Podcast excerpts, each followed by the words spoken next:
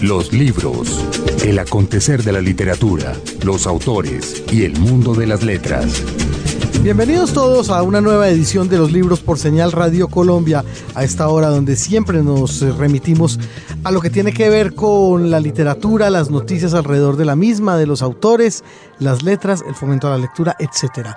James González, buenos días al otro lado de la pecera, nos hace un saludo muy especial y por supuesto yo siempre saludo aquí a esta hora a mi querida Margarita Valencia. Ay, mi Andrés, buenos días. Una semana más de fútbol. Sí, sí, sí, pues estamos contentos todos. El mejor espectáculo del mundo. Es decir, eh, de manera absolutamente independiente de cuán bien o cuán mal nos haya ido, estamos felices con el fútbol. Estamos felices porque, como acaba de confesar, entre otras, nuestro invitado de hoy, se puede pasar un fin de semana entero echado en la cama viendo fútbol. Bueno, el blog de, de él, según lo que dice en su eh, explicación, en su descripción, hay barbarie maradoniana, o sea, está clarísimo también la, inquietud futbolística, aunque poco hablamos del tema con la entrevista de hoy. Pero sí, sí tiene ahí su raya también. Supongo que en estos días no estará para que lo interrumpamos. Seguramente. Ojalá esté escuchando el programa. Creo que los partidos arrancan como a las 11 de la mañana. Pues Juan Cárdenas Margarita, nuestro invitado de hoy, es un joven escritor payanés que ha residido en Madrid durante un buen tiempo y acaba de publicar aquí en Colombia, acaban de, digamos, hacer una importación de su libro Los Estratos que publicó de manera independiente con un sello editorial español. Y que, es su tercera novela, ¿verdad? Exactamente, es tercera novela. Y por cosas de la vida, eh, la crítica se remitió a ella de manera muy elocuente y nosotros sentimos que había que traerlo aquí porque, entre otras cosas, nos gusta presentar la obra de los nuevos escritores. Y, nos gustó mucho Los Estratos, además. Es una gran novela, indudablemente. Y nos gusta mucho Periférica, nos gusta casi todo. Periférica está muy bien, es un sello que, que está armando un, un, un fondo muy interesante. Periférica publica también, por ejemplo, a un escritor que espero que tengamos aquí algún día, que es a Yuri Herrera. Ah, sí. El mexicano. Sí, sí, sí. Eh, no le tiene miedo para nada a las voces extrañas y raras de, la, de las nuevas generaciones. Claro. Eh, y buena parte de los libros traducidos por nuestro invitado de hoy, Juan Cárdenas, son publicados también ahí por Periférica. Periférica. Periférica fue una de las editoriales que empezó eh, este boom de las editoriales periféricas en España con el grupo aquel que se llamó Contexto, que fue una unión de editoriales independientes con ánimo de distribuir, de vender, de ir a ferias, etcétera, y que según nos contó Juan sigue funcionando. Bueno, pues eh, lo cual es muy importante para la literatura independiente en Latinoamérica también, porque nos llegan estas buenas noticias de compatriotas que están haciendo lo propio en otras latitudes y que de repente, si no fuera por eso, por eh, el impulso de una crítica, pues sobre la cual de todas maneras Juan Cárdenas tiene sus prevenciones eh, en Colombia, como ya él nos lo va a contar, es una crítica que de todas maneras nos está haciendo conocer muy buenos productos. Sí, sin duda, sin duda. Y también habla de la circulación de los libros, hay un poquito más de oxígeno ahí.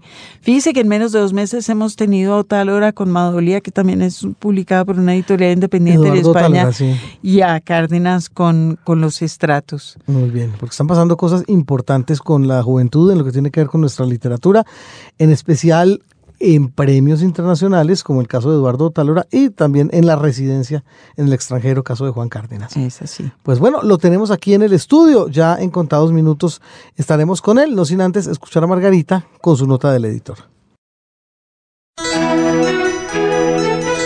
La nota del editor.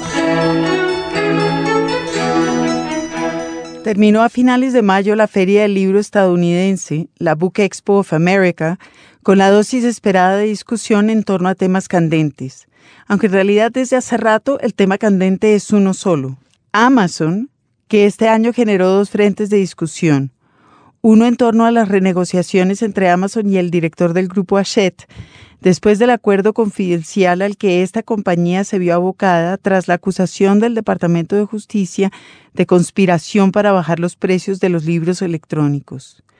El argumento central de la discusión liderada por Michael Peach es que Amazon considera que los libros son como cualquier otro objeto de consumo, según afirma la declaración de Little Brown. No lo son.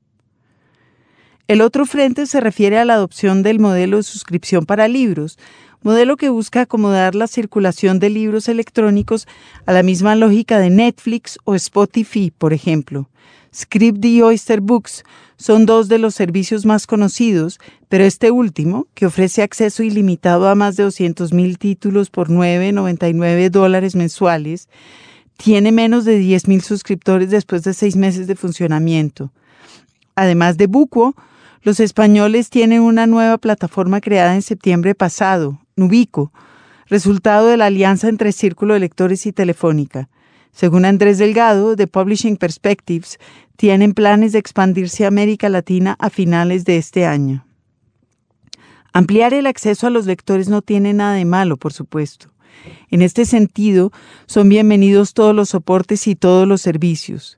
Pero el modelo de suscripción tiene dos problemas fundamentales. El primero, que atenta contra las bibliotecas, un modelo de suscripción que ofrece a los lectores desde hace un par de siglos acceso muy barato o gratis a los libros. El segundo, que centraliza aún más el acceso a los textos. Los suscriptores de Amazon Prime ya tienen este tipo de acceso por 79 dólares al año, cifra que incluye envíos gratis, streaming de videos y otros beneficios.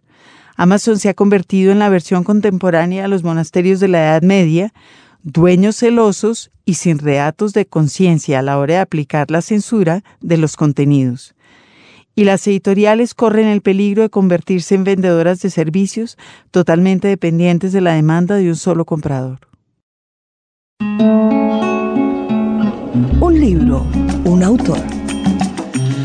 Felices de tener en los libros al autor Juan Cárdenas. Su novela Los Estratos eh, ha sido objeto de muy buenas críticas en los últimos tiempos.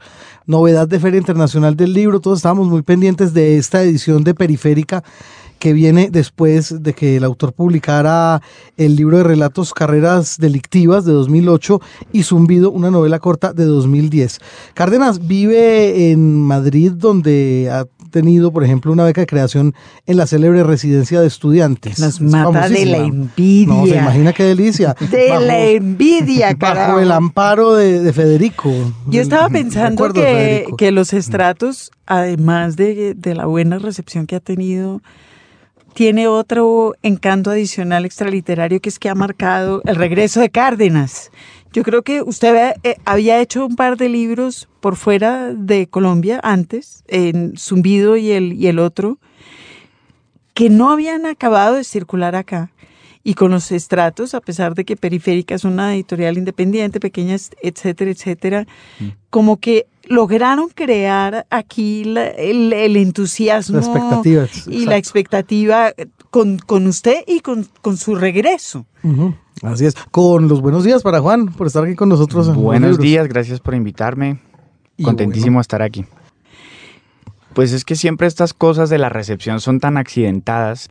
Entonces, evidentemente sí ha habido detrás un trabajo innegable de parte de Periférica que cuida mucho cada libro que saca.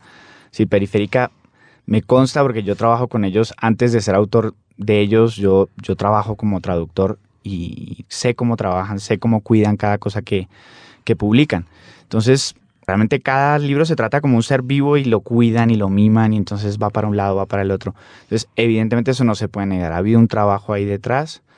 Eh, hemos dado con los buenos distribuidores también aquí en Colombia, que han hecho también un trabajo excelente.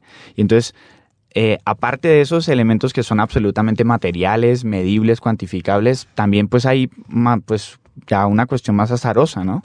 Porque, mm, por ejemplo, con mi anterior libro había pasado que el, libro había tenido críticas muy buenas en España, en todos los suplementos, en México también, bueno, en varios otros sitios de América Latina el libro había sonado, pero por alguna razón aquí en Colombia, pues el libro mm, ni llegó ni circulaba muy poco y tampoco se me prestó pues la, atención en su momento, pero bueno, pues esas son cosas que uno, así como uno admite una circunstancia, también admite la otra y sabe que estos son puros azares, ¿no? Bueno, pero qué cosa deliciosa hacer uno el ensayo de los primeros dos libros por fuera de Colombia y después venir y decir, a ver. eso, eso sonó como eh, hacer como dos embarradas por allá afuera y luego venir No, no.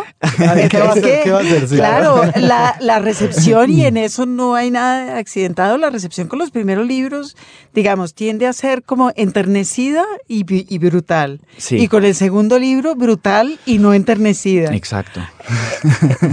En realidad estoy pensando es en usted. Y ya con el tercero, ya usted dice, "Pues ya, nadie me tiene ni que mirar ni bien ni mal. Yo ya, yo ya vengo, ¿no? Pues no sé, pues la verdad que yo tampoco me lo tomo así, ¿no? Con, con eso todo, todo sobrado ahí, como. No, no, tampoco, pues, pero. eh, el otro día justo estaba. En estos días se celebra eh, no sé qué cosa de Onetti. Ya no sé si es centenario, ya no sé. Algo de Onetti. Mm. Algo Entonces, aniversario, sí. algo un aniversario de algo de Onetti. Entonces, justo se, se publicó un artículo eh, muy bonito, se reeditó un artículo en revista Enie de Clarín, de. Argentina, de Juan José Saer sobre, sobre la vida breve, ¿no? Y cuando, cuando Saer hace, un, hace ese repaso de la suerte extraña, difícil, tortuosa que tuvo ese libro cuando salió, pues uno dice, eh, pues es que los, los caminos de la recepción de verdad que son absolutamente impredecibles, ¿no? O sea, y ese libro que es una obra maestra, de- Ujú. pero que no ha, no ha envejecido nada, no ha envejecido absolutamente nada, ni un segundo ha envejecido. Y el mismo Saer también es un caso para estudiar la También, recepción, es decir, un, un tipo supremamente original, digamos, sí. con una voz reconocible que estuvo años de años. Claro, le tocó vivir a la sombra, pues también de los canónicos del, del boom latinoamericano, También pobre. los de su generación. aplastado. Sí, sí, sí, sí. Todos los argentinos aplastados por Borges. Ay, María, sí, tremendo. Pero luego han ido saliendo, ¿no? Sí, Claro. sí, los de esa generación en particular, Manuel Sí. Puig, Fog Will, todos Pero ellos a, a Puig sí le llegó tarde la... Ah, que sí, que. Sí, ya ¿cómo- que, cómo ya lo que carajo. Puig? Y, y, An- y Antonio Di Benedetto, ¿dónde me lo dejan? No lo conozco. Antonio Di Benedetto es uno de los mejores, un gran escritor. Bueno, ahí está. nos va- me va a tocar salir de aquí a leer. Yo creo. Margarita, eh, Juan Cárdenas nació en Popayán, la tierra de Juan Esteban Constaín, que hemos tenido también por aquí. ¿Se crió usted allá en, en su ciudad? Lo pregunto porque leyendo los estratos, a pesar de que se trata de territorios muy, muy sinuosos donde no hay unos nombres específicos, uno asume que el protagonista está viajando normalmente de una Cali y donde vive a una Buenaventura. Me da la impresión que esas son las ciudades que están ahí pues relatadas. Pues yo, yo nací en Popayán, viví muchos años en Popayán, pero de manera salteada también, pero siempre por la familia de mi padre que son caleños, yo pues también incluso viví en Cali también un tiempo. Entonces tengo una relación obviamente muy estrecha, yo, yo tengo como una especie de territorio imaginario que cubre todo el Pacífico, incluso hasta, yo diría que hasta Ecuador. O sea, para mí... ahora, mí- ahora por otras razones, hasta va- Quito. Hasta Quito, exacto. se va, para mí se va desde mi, mi territorio imaginario es casi que podría corresponder con lo que antes era el Gran Cauca, ¿no? En el siglo XIX. De hecho, usted acaba de definirse hace cinco minutos como una persona de provincia, que es algo que es como una decisión, porque en, en Colombia es dificilísimo ser un, to- es decir, todos acabamos hacinados en Bogotá, pero es como una decisión que uno toma, ¿verdad? También una Sí. decisión intelectual, ser o no de provincia. ¿Usted es de provincia, Jaime Andrés? No sé. No, No sé, sí. Margarita, es que yo, yo he vivido aquí mucho tiempo.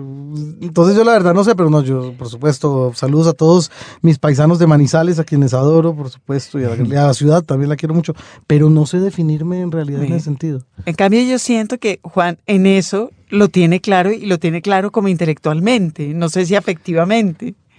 Pues es que yo creo que eso te define de una manera muy, muy radical. Ahorita que hablabas de Saer, ¿no? Por ejemplo, Saer es un tipo que es santafesino y él no hizo el paso por Buenos Aires, digamos, él no pasó por Buenos Aires, él no pasó por esa aduana, sino que pegó el brinco de, Santa Fe a, a París, digamos, a, bueno, a Francia. Él daba clases en una universidad del sur, del sur de Francia, creo que era en, Nantes o, bueno, no me acuerdo o en Lyon, creo que era en Lyon.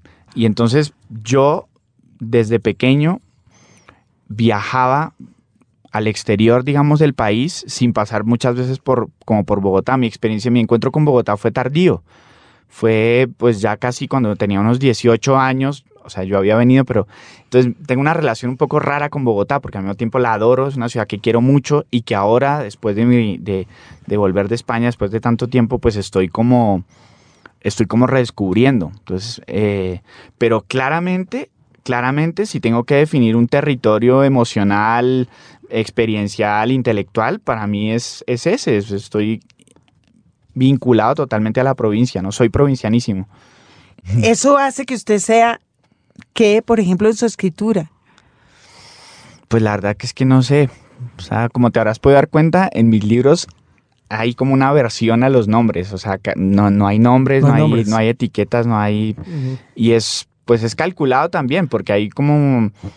Eh, o sea, obedece un cálculo estilístico por un lado, es decir, para que genere unos determinados efectos en la lectura, un extrañamiento, pero por otro lado también tiene que ver como con una eh, los, los, nombres dentro de un texto, dentro del espacio, dentro del campo mm, que es un texto, hacen como eh, mojones, ¿no? Se forman como unos puntos allí que marcan el espacio. Entonces la mirada siempre se interrumpe al encontrarse con un nombre, siempre. Esa mayúscula que está allí, de repente, ¡paz! Es como que te encontrás con, con eso. Y yo quería generar el efecto contrario, es que la mirada nunca se atasque en el nombre, pero el vacío del nombre también genera un hueco pero se, entonces se genera como un fantasma, se genera como un fantasma del nombre, un fantasma de la etiqueta, un fantasma de la definición. Al mismo tiempo lo que hay es como movimiento, una especie de movimiento, una idea de movimiento. Y un tiempo en ese movimiento también, es decir, un ritmo particular que no es el de, de, esta ciudad maravillosa y completamente salvaje. Es decir, si uno va, viene de Madrid, eh, casi que haría mejor en pasar derecho a a Popayán y no parar en Bogotá. si es que Popayán es una, que Bogotá es una ciudad bárbara. A mí me gusta mucho Bogotá, me parece muy chévere. A mí también me encanta, pero el ritmo es... Eh, Trepidante. Es feroz. Mm, Madrid, en cambio, es más como una ciudad de provincia, ¿no cree usted? Sí, Madrid es una suma de pueblos y cada pueblo es como medio autosuficiente y... De hecho, yo pasé muchos años viviendo en un barrio de Madrid, en Lavapiés, y de repente pasaba dos semanas y decía, creo que hace dos semanas que no salgo del barrio. O sea, pero literalmente no, había salido del barrio. Entonces eso para un provinciano incurable como yo, pues es, eh, pues es de alguna manera ese estilo de vida se me... Se, le da fácil, claro, es perfecto. Ese es absoluto. No siente uno el impulso de coger para el centro. No, no, no, no, no, no, no, no, Y además cuando el, centro me quedaba a tres calles, entonces no. Claro. Remontémonos a la infancia, Juan, eh, para que usted nos hable acerca de esas primeras influencias, lecturas o intentonas de, de escritura personales esto lo he contado muchas veces, es que yo crecí en una casa llena de libros. Mis padres son dos intelectuales, digámoslo así, típicamente de, provincia también. Y entonces tuve la suerte de crecer en una casa con muchísimos libros y también de recibir regalos, de regalo de mis padres, muchos libros, ¿no? Libros de dibujos desde que era muy niño. Porque era lo natural en su casa. Sí, era como una cosa muy normal. Entonces recuerdo, mis primeros recuerdos son estar en la cama, siempre he sido insomnio, entonces recuerdo estar en la cama de niño muy tarde en la noche con un montón de libros en la cama y eran libros que algunos había pues condoritos, eh, cuenticos de Mickey Mouse, podía estar por ahí Horacio Quiroga, podía estar por ahí mm, Lewis Carroll y recuerdo una, lectura que tuve así muy pronto. En mi casa mi padre nos leía mucho en voz alta y se le, se le daba muy bien, leía muy bien en voz alta. Y una de las primeras cosas que me leyó mi papá cuando yo era chiquito, muy pequeñito, fue La Metamorfosis de Kafka. Y recuerdo el efecto que me produjo, me, producía la voz de mi padre leyendo de esa manera, la transformación lentísima. Entonces, para mí también eso fue como, me marcó muchísimo, ¿no? Y es un libro al que, pues, un, un autor, además, el que, del que no salgo tampoco, ¿no? O sea, Condorito en su cama, sus papás eran intelectuales, pero no eran fanáticos, cosa que suena muy mm, bien. No, eran, eran, me dejaban a mí que eligiera más o menos mis, mis preferencias. Entonces no, no eran como, no, eso es ah, basura. No me generaban pronto la idea de jerarquías culturales. No lo obligaban a leer Condorito. Está muy bien. No lo obligaban. cosa que Jaime Andrés hará con sus hijos, ya los, lo tenemos claro. Me parece muy bien. Así será. O sea que usted podía explorar a su antojo. Y la biblioteca estaba ahí para que usted hiciera lo que se le diera la gana. Sí, en la esquina estaba el puesto de revistas y, yo iba y escogía pues mis, mis, mis cómics y mis libros de estos así con dibujitos y Mickeys y esas cosas. Bueno, ¿y qué recuerda haber escrito esos primeros ejercicios como para afinar un poquito la, la pluma y tal? Pues es que yo recuerdo, me recuerdo escribiendo desde siempre, o sea, como haciendo cuentos y todo el rato haciendo esas vainas, ¿no? Pero tampoco tengo así como el mito fundacional de lo primero que escribí fue un no sé qué. No, recuerdo que tenía muchas hojas y, siempre me gustó mucho el material de papelería, los marcadores, los clips y esas cosas me encantaban. Entonces yo mismo agarraba y pintaba y me hacía mis, mis libros, yo mismo los grapaba y y ya, y ya no, porque yo tengo la sensación de que eso no se le quita a uno nunca. ¿Ah? es que me pues gusta ese pasado. yo, yo, creo que el fetichismo es el papel, ese en particular.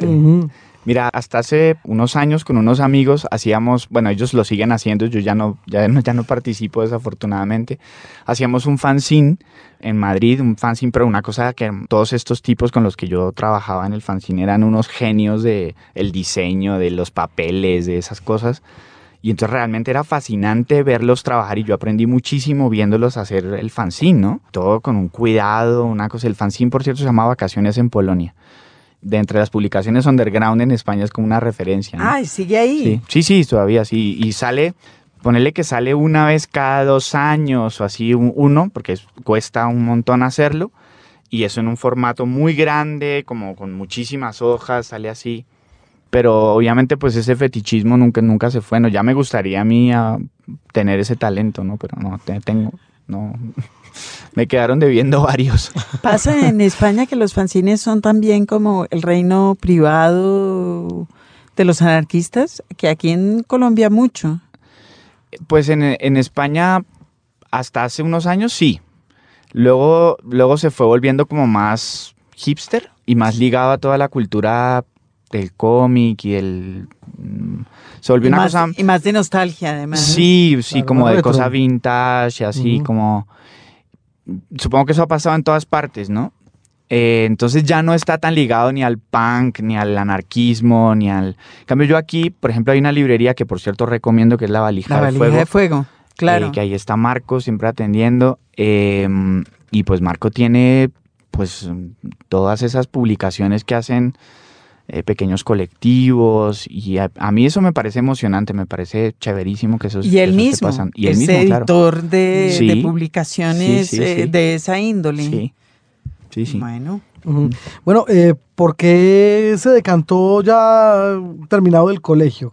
¿Qué estudió Juan Cárdenas? ¿Cómo llegó la traducción? Sí, terminé, ¿Iba caminando? terminé el colegio en Popayán. No, porque era un colegio que quedaba a las afueras de la ciudad y entonces tenía que ir en un bus nos llevaban en un bus. Y, y, estaba bueno porque te podías escapar y cuando te escapabas ibas a bosques que había alrededor, eran muy bonitos y ahora ya no existen esos bosques, ahora son todo urbanizaciones, cual es tristísimo. Y yo cuando paso por ahí enfrente de mi colegio y veo todo eso ya urbanizado, digo, Dios santo. Qué, jóvenes nos ponemos viejos en Colombia. Sí. Qué. Entonces ya no existen los bosques donde yo me iba a capar clase, lo cual para mí es realmente es triste, sí. Claro. Pero pues responde a tu pregunta. Eh, pues yo, yo mm, como yo siempre tuve claro que yo quería hacer literatura, eh, pues di muchos tumbos, como te, eh, di muchos tumbos por carreras. Porque tenía muy claro que iba Exacto, a ser claro. tenía claro que iba a ser escritor, pero no sabía muy bien cómo. Y realmente, después de mucho dar tumbos, encontré la que yo creo que es como mi vocación secreta, y es la filosofía. Entonces, eh, yo pues obviamente ni soy filósofo ni nada, pero yo estudié filosofía, empecé aquí, luego continué en Madrid. Y, mm, y entonces, pues realmente para mí ese, ese fue como el encuentro definitivo y entré a la literatura por una vía que me la transformó por completo. O sea, la filosofía me hizo ver la literatura de una manera que me la, me la fue otra puerta. Fue como encontrar una puerta diferente y, para mí mi favorita. Vea, hace ocho días tuvimos a, Eduardo, hace tres semanas tuvimos a Eduardo Talora de invitado en el programa que también eh, llegó a la literatura por la filosofía. Y una de las cosas que él dice que hizo la filosofía por él fue obligarlo a pensar la literatura desde una idea y no desde la forma literaria. ¿A usted le pasa lo mismo? Em, no, es que en realidad justamente lo que te ayuda a problematizar es el problema, es la idea de la forma. O sea, la idea de la forma es lo que, lo que la filosofía te revela desde una perspectiva que probablemente desde los estudios literarios no, no, no puedes ver bien, salvo si tenés bagaje filosófico. ¿no? O sea, yo, eh, de, hecho, de hecho, al final, eh, los problemas literarios son en el fondo problemas filosóficos. Entonces... Eh, yo, creo que los problemas filosóficos son en el fondo problemas literarios. Mira. Pero está bien, se puede, se puede, como diría Hegel, había, habría una unidad especulativa entre las dos cosas. Bueno, eso del lenguaje que es tan particular en la filosofía, ¿de qué manera lo contribuyó usted también para llevar después una idea literaria acerca de un manejo del lenguaje? Sí, yo creo que básicamente el aporte eh, para mí, para mi idea de entender la literatura es que el, lo narrativo nunca está separado de lo reflexivo. Es decir, em, las dos cosas pueden ocurrir en un mismo movimiento. Y, y entonces mm, yo siempre procuro que mis libros también sean artefactos de pensamiento. Y, y bueno, no sé si lo logre, pero, pero... Lo, narrativo y lo reflexivo están unidos en el proceso de creación, pero también en el proceso de reflexión, dice usted. Sí, como que no hay una... En el proceso de recepción, perdón. Quien lee también lee una narración y debería usted estar suscitando una reflexión. Pues tampoco es, tampoco es tan calculado, ¿no? No, no lo, no lo. Mm, pero en la misma medida en la que me interesa que me interesa siempre, me interesa siempre la, dimensión narrativa. Es que es, bien chistoso, ¿no? Porque en los últimos 40 años de repente como que la idea de lo narrativo entró en crisis. Entonces, eh, pues ustedes recordarán que surgió el nuevo román y pues al calor también de un montón de teorías eh, pues, estructuralistas que decían que, la, que lo narrativo era una especie de variante del autoritarismo moderno lo narrativo era lo dictado de alguna manera. Y entonces esta gente rompe, empieza a instaurar una idea de lo antinarrativo y, y, todos recordaremos que no recordamos ninguna de esas novelas. ¿no? O, sea, esas, o, recordamos muy pocas, esas, esas novelas de, del nuevo román que son insufribles, ¿no? Y de verdad, eso ahora no lo puedes leer, se te cae de las manos, es insoportable. Eh, entonces, pero es interesante cómo toda esa idea de lo antinarrativo se quedó en la literatura eh, y entonces mucha gente de una manera un poco conservadora decía, no, yo soy un contador de historia. No, esta, esta, esta, esta cosa así un poco, ese orgullo un poco banal, tonto, ¿no? Como de, lo cual en el fondo quería decir, no me gusta pensar, ¿no? No me gusta, no me gusta darle muchas vueltas a las cosas, yo cuento historias y me interesan los personajes y la técnica y no sé qué. ¿Cuál es una reverenda estupidez, porque primero que lo narrativo realmente no entró en crisis. O sea, se leyó mal, se malinterpretó, pero el narrativo sigue estando allí, sigue siendo un problema. Entonces, eso por, eso para empezar. Es decir, no es algo de lo que te puedas desembarazar. Lo que pasa es que hay narradores que se problematizan la forma y narradores que no. Esos son los que se llaman contadores de historias, que en general son tipos. Yo también tengo prejuicios. Son personas. ¿De verdad tienes prejuicios? que se echan a contar una historia y no se ponen a pensar si por ejemplo, ese tipo de reflexiones que usted hace. No quiero que la narración se vea suspendida por las mayúsculas. Claro, claro. Y también están, bueno, bien. Se me ocurre, sí. Mira. Se me ocurre que, que Juan Cárdenas llega a a España cuando está como en ebullición eso que se conoció como el, grupo Nosilla o el Nosilla Project. ¿Recuerda usted lo de Agustín Fernández Mayo? Yo llegué antes, llegué antes, pero me tocó vivirlo muy de cerca. Muy, muy de cerca. Pues hablando de lenguaje, digamos. Muy, muy de cerca. Pero pues es que yo creo que eso es un problema estrictamente español. Es un problema de ellos. Em, o sea, es un problema de, como ellos no tuvieron realmente, mm, primero, sus vanguardias y su idea, su asimilación de la vanguardia fue muy pobre y tardía. O sea, ellos, ellos no tuvieron boom, tuvieron una especie como de señores que luego se aprovecharon de hallazgos del boom y luego con excepciones, ¿no? Juan Bennett se me viene a la cabeza. Sí, eh, tuvieron algunos, algunos autores muy valiosos, ¿no? Martín Santos, etcétera. Pero, pero es un problema local. Y luego, pues, como, es de, como España es un centro de irradiación editorial, pues de repente resulta que eso se tiene que volver un problema para toda la lengua española y, y no es así. Pues nosotros ya habíamos tenido acá los Macondo y habíamos tenido el crack que son básicamente como unos nosillas, es decir, unos señores con espíritu municipal que dicen ahora vamos a escribir novelas de alemanes o de, o de supercosmopolitas o, y vamos a reencauchar por enésima vez cuatro trucos vanguardistas que nos conocemos y vamos a decir que la tecnología es decir, con una serie de, añadidos, pero pues es que yo ya no quiero darles más palo a los pobres porque ellos mismos también se han encargado luego de hacer crisis con eso, incluso con muchos de ellos ahora son amigos míos, me llevo bien con ellos, pero, pero pues sí, yo creo que es era una cosa española, es una cosa española y que afortunadamente ya pasó. Me llevo bien con ellos y, eso me lleva a mí a otra, a otra pregunta que me parece que es fundamental y que me parece que su generación está rompiendo, que es ese conflicto inmenso que tenemos en el país por razones políticas y yo no sé por qué más razones con la discusión.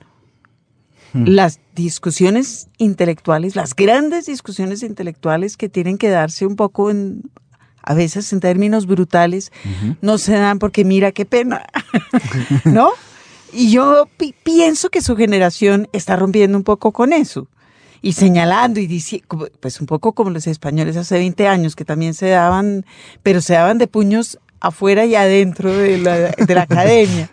Pienso que lo genial sería lograr establecer una discusión intelectual sí, que, que le permita ser amigos de o enemigos, pues, pero ¿cree que su generación sí está en eso? Pues, eh, pues, pues yo aspiraría que sí, yo, yo quisiera que así fuera. De hecho, la reciente aparición, el reciente, el reciente surgimiento de algunos autores, como el propio Juan Esteban o Carolina Sanín o... Em, se, me, se, me, olvida el nombre. O el mismo Ricardo en el tiempo. Ricardo Silva, sí. Sí, es decir, pero yo sí veo que todavía hace mucha falta eh, ir afinando los términos de esa discusión. Eh, aquí se produjo como un gran bache porque cuando uno lee, cuando uno se pone a pensar que este era el país donde escribían crítica Ernesto Folkening, eh, mm, Gutiérrez Girardot o, eh, Valencia Gelkel, o, pues toda la gente de Mito, o toda la gente que escribía en Eco, cuando uno se pone a pensar que este es ese mismo país, uno no se lo, a veces no te lo puedes creer. Es decir, ¿en qué momento se empobreció tanto la discusión literaria en Colombia? Y es que yo creo que hubo como una generación em, que precisamente es esta generación a la que yo me refería cuando decía esto de, que son los contadores de historias y, que de alguna manera desdeñan la teoría. Y, y, ese desdén por la teoría, esa ignorancia supina que demuestra toda esa generación por la, por la teoría, y puedo decir nombres propios, puedo decir pues Héctor Abad, puedo decir Jorge Franco, si me estoy refiriendo a esa gente. Yo no siento que él esté hablando de mi generación. Para nada, Margarita. Pero en absoluto. Una brecha, una brecha de un tamaño catedralicio, debe decirle. es absolutamente cierto. Entonces, y yo creo que esta generación, la que viene ahora, no es una generación desdeñosa de la teoría y tampoco somos un plomo, es decir, no somos los típicos que nos vamos a poner a recitar la tercera crítica de canto o cosas de esas, ¿no? Eh, no, nos interesan, nos interesan la teoría en la medida en que nos ayuda a resolver problemas y a pensar las relaciones justamente entre problemas estéticos, problemas sociales, problemas políticos. Es decir, allí es donde, donde, es, donde es interesante la teoría, ¿no? Y yo aspiro a que esta generación, la mía, que, están, que está irrumpiendo ahora, sea capaz de volver a enriquecer la discusión y, retomar también la conversación que se quedó suspendida de toda esta, de toda esta gente de la que hablaba antes, ¿no? Bueno, le, estuvimos esculcando el Facebook. ¿No es cierto, Margarita? Le estuvimos esculcando el no Facebook. puede ser. Sí, sí, sí, sí. sí. Y, más o Todas menos sus fotos desnudo las vimos. Pero aparte de eso, nos llamó la atención poderosamente. No, eh, por ejemplo, claro, las referencias a Fernando Vallejo, sobre todo, ah, que fueron nos asombraron y por supuesto creo que hace parte de eso, del hecho de que estamos hablando de, un relevo generacional, seguramente. Sí, curiosamente en, mi Facebook, en los es, primero tengo que aclarar que es un avatar, ¿no? O sea, es un personaje. Yo creo que soy más simpático en persona que en Facebook. porque, porque mi avatar... Al revés de todos nosotros, que somos mucho más, simpáticos. claro, y más bonitos. Y Una maravilla que somos. Exacto, lo cual no es que esté diciendo que sea muy simpático en persona, solo que soy un poco mejor en persona que el del Facebook, porque en Facebook son, eh, reconozco que soy muy antipático, de hecho recibo muchos muchos comentarios internos o de gente que me conoce y me dice, te estás pasando, estás siendo muy bruto, eh, pero pues es un personaje, me lo creé allí y pues es, y, es, y a veces funciona incluso contra mi voluntad. Entonces mi, mi, relación con Vallejo, en ese sentido, tengo que decir que me gustaría matizarla. Es decir, porque yo a Vallejo lo admiro muchísimo. Sus primeros libros, o sea, me parecen de verdad milagrosos. O sea, me parece que lo que logra Vallejo en esos primeros libros es milagroso.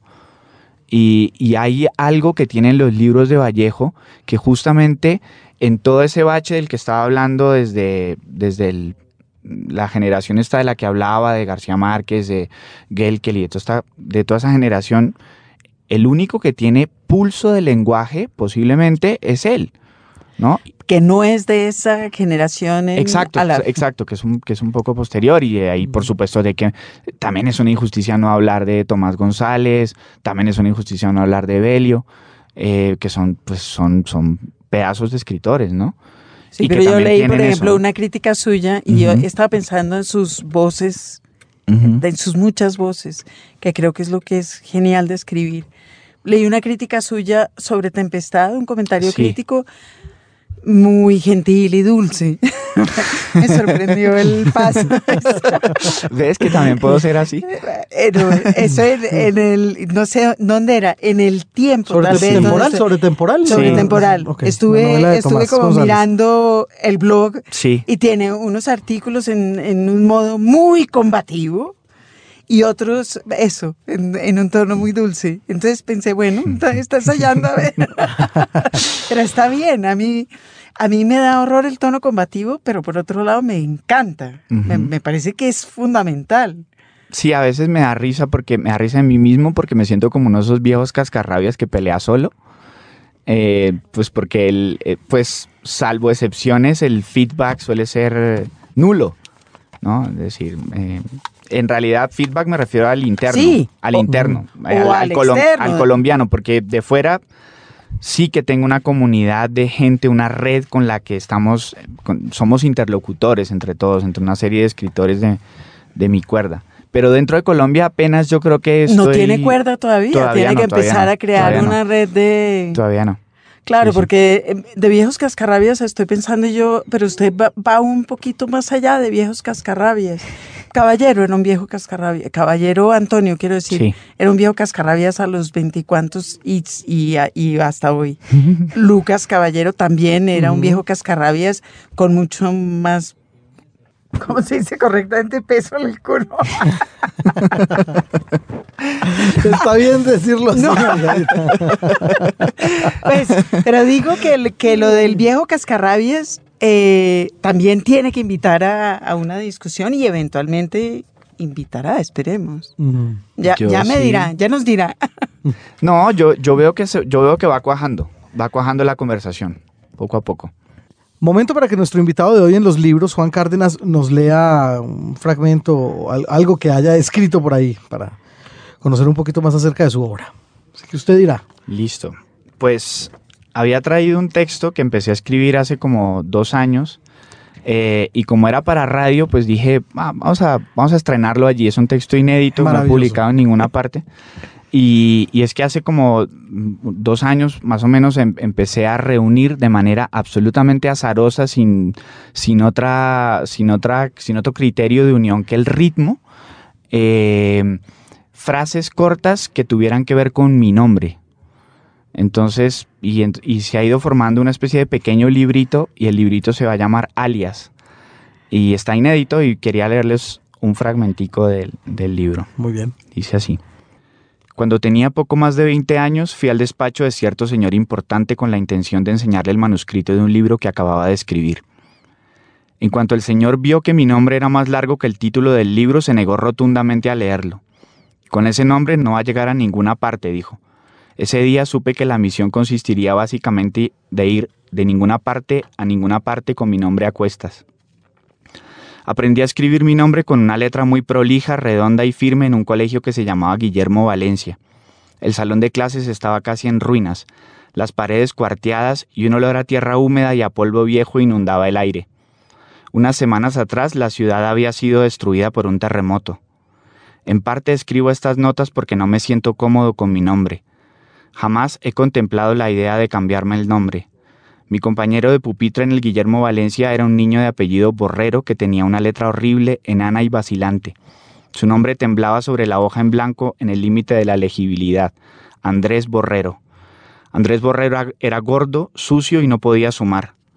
Alguien le cambió el nombre y le puso Andrés Borrego, que luego se transformó en el Gordo Borrego, apodo que perduró durante décadas.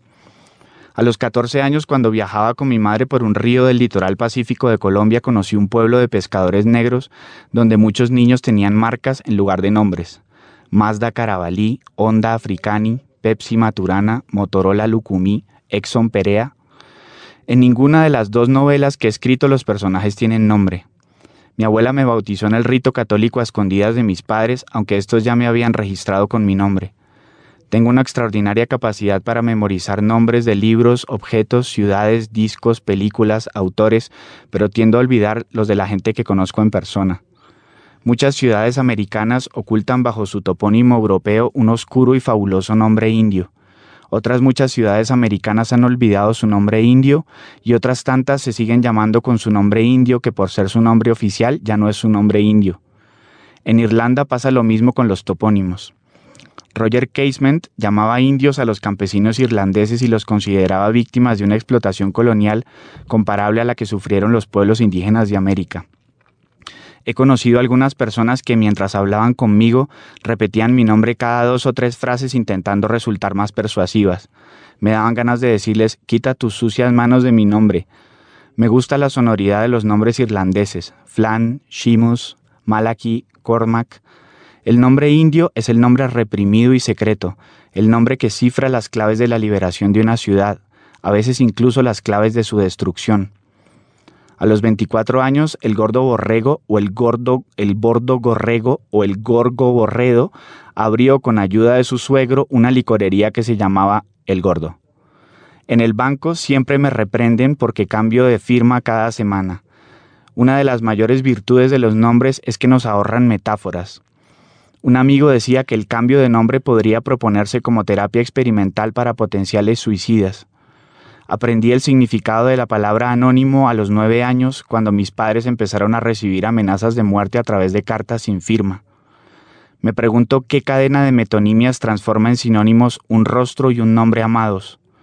Casi todos los suicidas se ahorcan colgándose del nombre o se ahogan usándolo de fardo. El nombre en altas dosis es venenoso.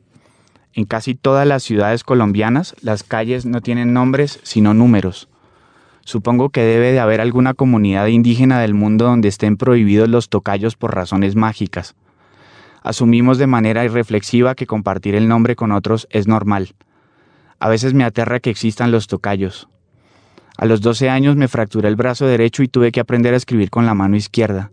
Mi letra de la mano izquierda era igual a la del gordo borrego. En la televisión colombiana de los años 80 había un programa que tenía una sección llamada El Cintocayo, una competencia por ver quién tenía el nombre más extraño.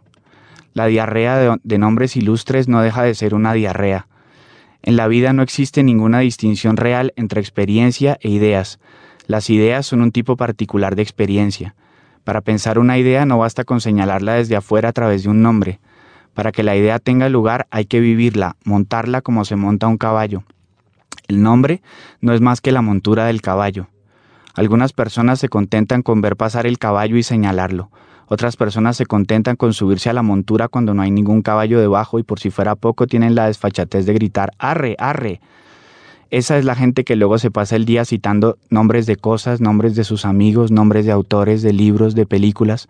Esa gente no sabe lo que significa ir a lomos de una idea que corre desbocada hacia la línea del horizonte ignora lo que es montar a pelo y jamás entenderá lo que significa aullar como un piel roja, mientras el jinete ya no ve sino una pradera llana, ya sin cuello y sin la cabeza del caballo, en el lívido pescuezo de la bestia, en el hocico del alma. Lo dijo Vallejo a lomos de su burro peruano del Perú. Si un nombre no sirve como montura para montar una idea, no sirve para nada. Ahora si uno cabalga como un piel roja, llegado el momento de máxima aceleración, es posible que consiga ir de ninguna parte a ninguna parte. Me he caído de varios caballos. Una vez en un pueblo de la cordillera central colombiana me caí de un caballo loco y viejo que de repente empezó a caminar en reversa y estuvo a punto de arrojarme por un barranco. Los libros. Señal Radio Colombia.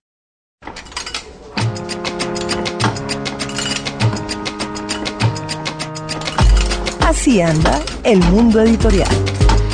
Hace algún tiempo habíamos hablado acerca de una feria de diseño donde ciertos determinados libros habían ganado por tener unas especificaciones bien interesantes y bien bonitas, por supuesto, en lo que tiene que ver con su presentación en sí. En ese momento no teníamos conciencia de que la representación nacional también había hecho lo propio eh, en ese concurso y que también nos llevamos unos palmarés. Eso va, eh, es que eh, Rey Naranjo nos acaba de mandar, bueno, un parte de victoria, eh, merecidísimo parte de victoria, porque no solo se llevó este premio en la Feria del Libro de Boloña, de, la, de, la, que hablamos, eh, con un par de libros que, de, de, los cuales hablamos aquí, que son los libros de Yumi Young. Ah, sí, maravillosos. Uno y otro. Uh -huh. Uno tuvo un premio en Boloña y otro tuvo un premio en otra parte. En la Feria del Libro de Buenos Aires uh -huh. le dieron el premio al mejor diseño del libro de cómic al libro de Gabo. Ah, qué maravilla, es buenísimo. Gabo Memorias de una vida mágica, que es eh, la vida de Gabo narrada en cómic a partir de las ilustraciones de cuatro diferentes dibujantes colombianos. Y un tercer uh -huh. premio, como si no fuera suficiente. Mire usted. El Banco del Libro de Venezuela el importantísimo Banco del Libro del Venezuela, uh -huh. le dio a Rey Naranjo el premio en la categoría juvenil por la traducción de Paranoica que también es otro libro de Yumi Young. De Yumi Young. Pues Yumi Young, recordemos, eh, es dibujante y es eh, también mm, cineasta. Ella ha llevado también esta suerte de ideario de sus libros dibujados al, a una suerte de película muy del estilo intimista, etcétera. Uno de los dos libros trae... Trae un DVD con, con las imágenes de Yumi Young. No me acuerdo si Chica de Polvo o Paranoica, pero uno de los dos lo trae en todo caso. Pues lo pasé por alto. Mm. Eh, sí recuerdo los libros que los vimos aquí, los comentamos claro. en su momento, como un par de libros muy extraños. Es verdad. ¿Verdad? Bueno, pues el enhorabuena para Rey Naranjo, entonces, recibiendo palmarés por todo lado.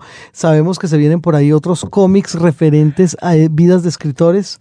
Funcionó muy bien el de Gabo. Yo creo que los que vienen a, eh, en lo sucesivo van a ser también. Están trabajando en eso. Ya tienen traducciones contratadas y toda la cosa. Ediciones internacionales. Bueno, enhorabuena. Y, y más noticias divertidas del campo de la novela gráfica. Esta no se ha ganado ningún premio, pero todo mi, mi amor.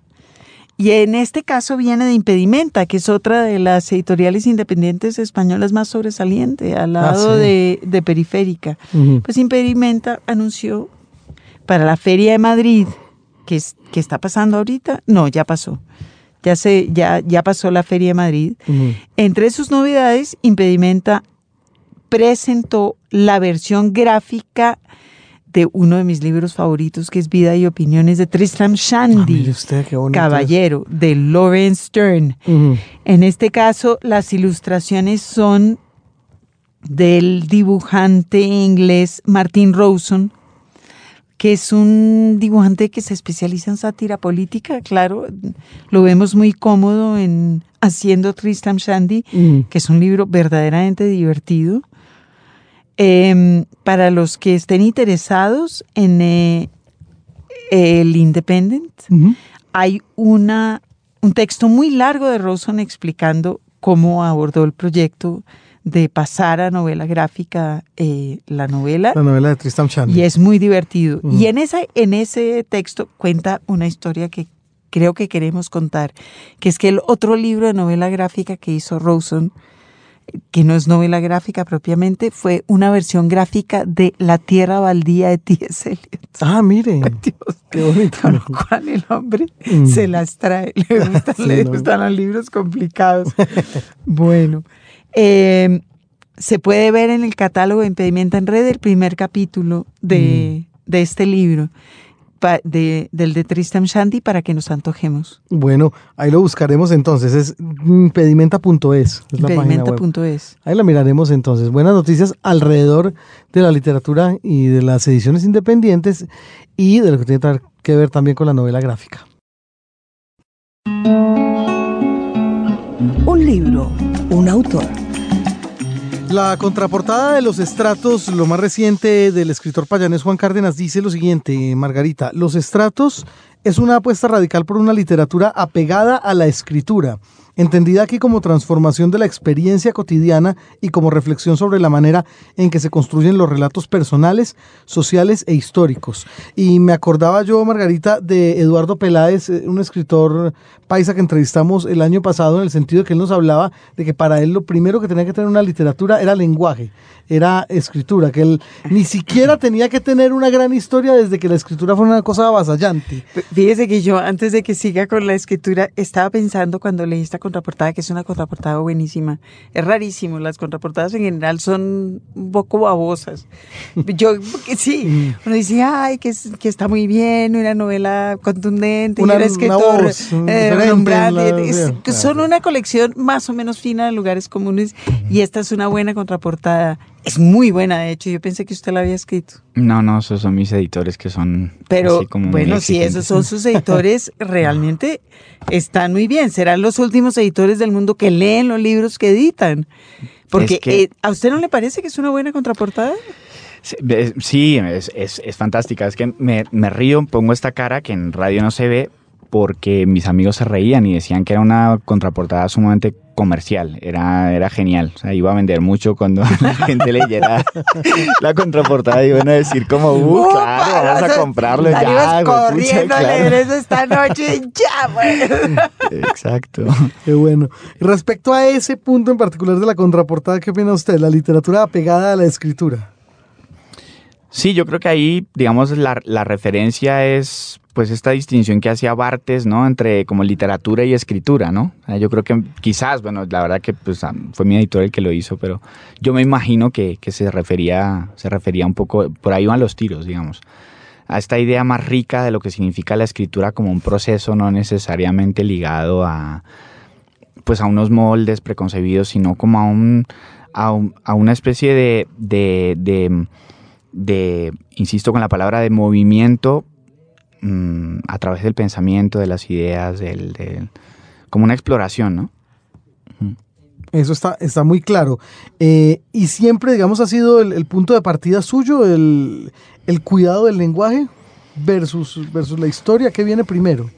Pues es que mm, como que todo se va dando junto, ¿no? Em, de hecho, em, les cuento brevemente cómo, cómo, fue esto. Yo, yo, por lo general, voy reuniendo mucho material. Entonces yo tenía, de hacía unos cuantos años, tenía unos periódicos que me había regalado mi abuela, que se los encontró, pues como se cuenta en la novela, es decir, detrás de un espejo de un tocador viejo estaban esos periódicos y en un viaje que yo hice a Colombia de esos años, mi abuela me los guardó y me los dio. Entonces tenía sus periódicos por un lado y luego tenía unas transcripciones y unas conversaciones de unos negros en el norte del Cauca, unos corteros de caña. Entonces yo muchas veces también, es una cosa que hago, es grabo, em, grabo y luego transcribo. Me interesa ese proceso de traer, porque es una traición. Cuando uno está transcribiendo una conversación, uno traiciona completamente y en ese proceso como de formalización del, de, lo, de lo oral, ahí es donde empieza. Que es lo que es genial del género de las entrevistas escritas. Que es buenísimo, que es buenísimo, claro. Entonces, eh, ahí, ahí aparece una, una bueno, eh, un material que guardo mucho, mucho tiempo sin saber muy bien qué iba a hacer con él. Y, unos, y un tiempo después empecé a jugar como a hacer unos collages a partir de los dos materiales, de los periódicos que tenían unos anuncios muy raros y de, los, y de las transcripciones. Entonces lo primero que, que tuve de los estratos fue eso. Entonces, y me interesaba justamente que había como un choque de, de, como de campos lingüísticos tan absolutamente diferentes, pero, pero no deja de ser un choque político. Los corteros de caña que tienen, viven y trabajan en un régimen de semiesclavitud justamente para la burguesía que publicaba esos periódicos. Semi, semi. Exacto. Estoy siendo polite. Sí. Para que si por si acaso Manuelita no le- les da patrocinio, no se los vaya a quitar. gracias. Y, y- y por otro lado, pues estaban esos periódicos que publicaba la burguesía caleña en, en el año 30. Entonces, y, y con todos los prejuicios, con ese lenguaje que tenían, manejaban esos periódicos, con los eh, con las partes como de curiosidades, con los anuncios, con eh, entonces me, me interesaba mucho como generar ese choque, esa especie de encuentro accidental, como decía el manifiesto surrealista entre el paraguas y la mesa de disección, ¿no? Y yo, yo quería hacerle una pregunta relacionada con esto. ¿En qué momento de su proceso de escritura usted se dio cuenta que las novelas se habían vuelto aburridísimas? Es decir, usted está hab- hablando de un género que, a mi juicio, se acartonó completamente. Pues acartonó en Colombia. No, eh, yo creo que en todas partes. Siempre hubo quienes mm, estuvieran al bordecito, pero, pero de hecho, en Colombia casi menos que en otras partes. Pero está buena la pregunta por una cosa y es que yo odio aburrirme. O sea, yo soy de la creencia de que el, el aburrimiento es antirrevolucionario, pero realmente, o sea, el- el- hay- no, no hay que aburrirse.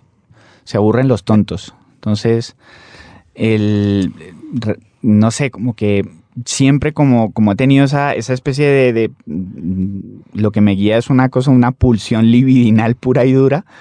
No, pues, pues escribir una novela aburrida sería como, no sé, aburrirse follando. O sea, es que es, es, es lo mismo. Que también pasa, por supuesto. Claro, pues entonces lo dejas. Te levantas de la cama y dices, ya está, no, no, Sí. no más. Pero, mm, y no quería que eso me pasara, obviamente. Y, y- y creo que yo nunca me aburro escribiendo mis propios libros. Y cuando empiezo a llegar a una cosa que me está aburriendo, lo dejo. Bueno, y en el caso de las traducciones, ¿le ha pasado que se aburre como Pero una mona? decir, Sí, y se- sí. que Claro. se aburre escribiendo, la- el- eh, leyendo lo de los demás, pero hablemos de las Claro. traducciones, claro. Traducir puede llegar a ser un oficio sumamente aburrido. Muy, muy aburrido puede llegar a ser, sobre todo si el material que estás haciendo no te gusta. Afortunadamente en los últimos años, eh, de unos 6, 7 años para acá, eh, trabajo solo con amigos. Entonces son amigos de, de editoriales, es decir, y los encargos por lo general vienen dados porque ellos dicen, este libro a Juan le va a gustar, mm, que lo traduzca él. Entonces, más o menos el trabajo es así. O bien, muchas veces son propuestas mías. Yo- A mí me parece que este Juan Cárdenas está viviendo en un mundo muy, mucho más mejor que el que me tocó a mí. Voy a protestar. De- que le van botando, ¿no? claro. libros de traducir y nadie le pregunta a uno si aquello le va gustando. No, no. No, pero también he tenido que hacer muchos años unos libros horribles. Esto, o sea, ¿Cuántos años tiene, Juan, por favor? Para, para que la gente se haga un contexto. Ya que no le ve la cara, yo sí la estoy viendo. tengo 35. Gracias, bueno. Bueno, y la pregunta a la que se iba a remitir Margarita hace un rato, leyendo obras ajenas, cuando se aburre, ¿qué sucede? ¿Las culmina, las deja? No, pues toca, toca seguir porque eso ya es trabajo alimenticio, toca. La toca darle. traducción, uy, sí, Sí. con una traducción sí puede ser mortal eso, Toca. aburrirse a la mitad. Toca, toca. Pero la traducción tiene una cosa de trabajo operativo que también es encantadora, es decir, Sí. como de, de avanzar, es como tocar piano a cuatro manos, cuando uno es el tonto que va haciendo pin, tan, tan. Uno, uno hace la parte fácil. ¿Verdad? ¿No? ¿No es así? Sí, sí, sí, sí. Y mm, me gusta mucho la disciplina. A mí me dio mucha disciplina a traducción. Y como, pues como, claro, si no terminaba el libro no cobraba. Y a veces incluso terminando el libro no cobraba. Pues entonces, eh, eh, pues me, te da un rigor, te da una disciplina, te da una cosa que yo, pues probablemente por otras vías no habría podido obtener, ¿no? Pero eso me dio... Me gusta esta idea de levantarse por las mañanas, saber que empezás un libro y haces un cronograma. Decís, eh, este mes hago de tal página tal página, este así, ta, ta, ta, y haces un cronograma de trabajo. Traduce, traduce para España yo que lo estoy oyendo hablar en eh, Cauca Puro, Eh, decís... no, en Bayuno totalmente incluso. Ve vos, mira. Sí. ¿Cómo se, Pues la pregunta es si se traduce en corrige usted? ¿Se traduce? ¿Usted se traduce en la cabeza? O como No. decía mi hijo chiquito, nosotros somos bilingües, podemos pedir fumo o jugo. Fumo. Pues no sé, yo tengo como un revoltijo de, de, ritmos y de, y de, modismos en la cabeza, ¿no? Después de muchos años viviendo afuera. ¿Pero traduce al español? Y no, es que cada libro pide lo suyo, cada libro pide un lenguaje.